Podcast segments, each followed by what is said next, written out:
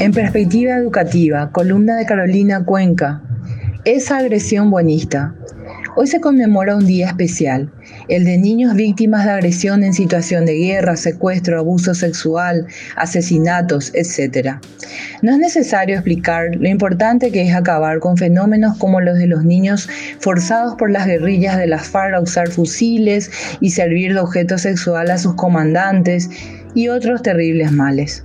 Pero reflexionando sobre la prevención de estos tristes y crueles sucesos y la necesidad de generar o regenerar culturas para que se respete a los niños y no se los someta a la agresión, hay visiones encontradas. Existe una tendencia de generar un relato y redefinir la agresión en su sentido más amplio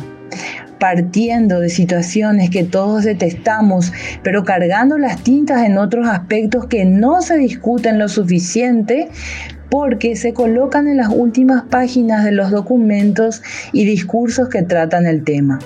Es interesante analizarlo porque se pasa hoy en ambientes progresistas a generar un sucedáneo a los verdaderos derechos. Es muy sutil y para quienes apenas se acercan al tema con buena voluntad, les será difícil cuestionar expresiones de moda como autonomía progresiva o buenas prácticas. De hecho, en su origen, estas son saludables, pues tienen en cuenta la naturaleza humana en ese estadio del desarrollo que llamamos niñez y la ley moral natural base de los derechos humanos que sirve para entendernos en cualquier parte del mundo, sea cual sea nuestra cultura.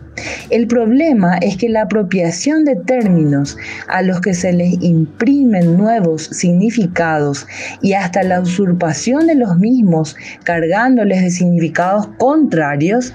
así como la captura de espacios decisivos que en primer lugar corresponden a los padres de los niños de carne y hueso, luego a la comunidad y por último al Estado en forma subsidiaria, vuelve poderosos e intocables a los autoproclamados expertos en la nueva norma moral para tocar el tema de la agresión y de la violencia. Y los padres y la comunidad con sus valores son arrinconados y hasta violentados por la ola del buenismo discursivo. Ojo, una cosa es ser buenos y es difícil porque conlleva un proceso que pone nuestra estructura antropológica más genuina en juego, inteligencia, voluntad y memoria y otra cosa distinta es el sucedáneo del buenismo, que concentra sus energías, su lobby, su presupuesto y sus agendas en redefinir términos y hegemonizar el discurso sobre lo que debe ser cambiado en la cultura para disminuir la agresión a los niños. Por supuesto, debido a la delicadeza del tema y la sensibilidad que genera en las personas de bien, que para hacerlo necesitan practicar ese bien trabajando y dedicándose a cubrir las necesidades de los niños reales, a quienes aman e intentan proteger, es fácil ceder a la tentación de delegar a las leyes, normas y planes estatales con sus agentes consultivos toda la carga moral que este asunto requiere. Incluso los buenistas hablan sin reparos de crear una hegemonía del Estado en este tema. Mientras tanto, esas personas de bien, los padres sencillos, en su comunidad sencilla, seguirán llevando la fuerte carga que esta sociedad de morales dobles y moralinas de laboratorio les ponen sobre sus hombros, quitándoseles de a poco la libertad que corresponde a esa gran responsabilidad.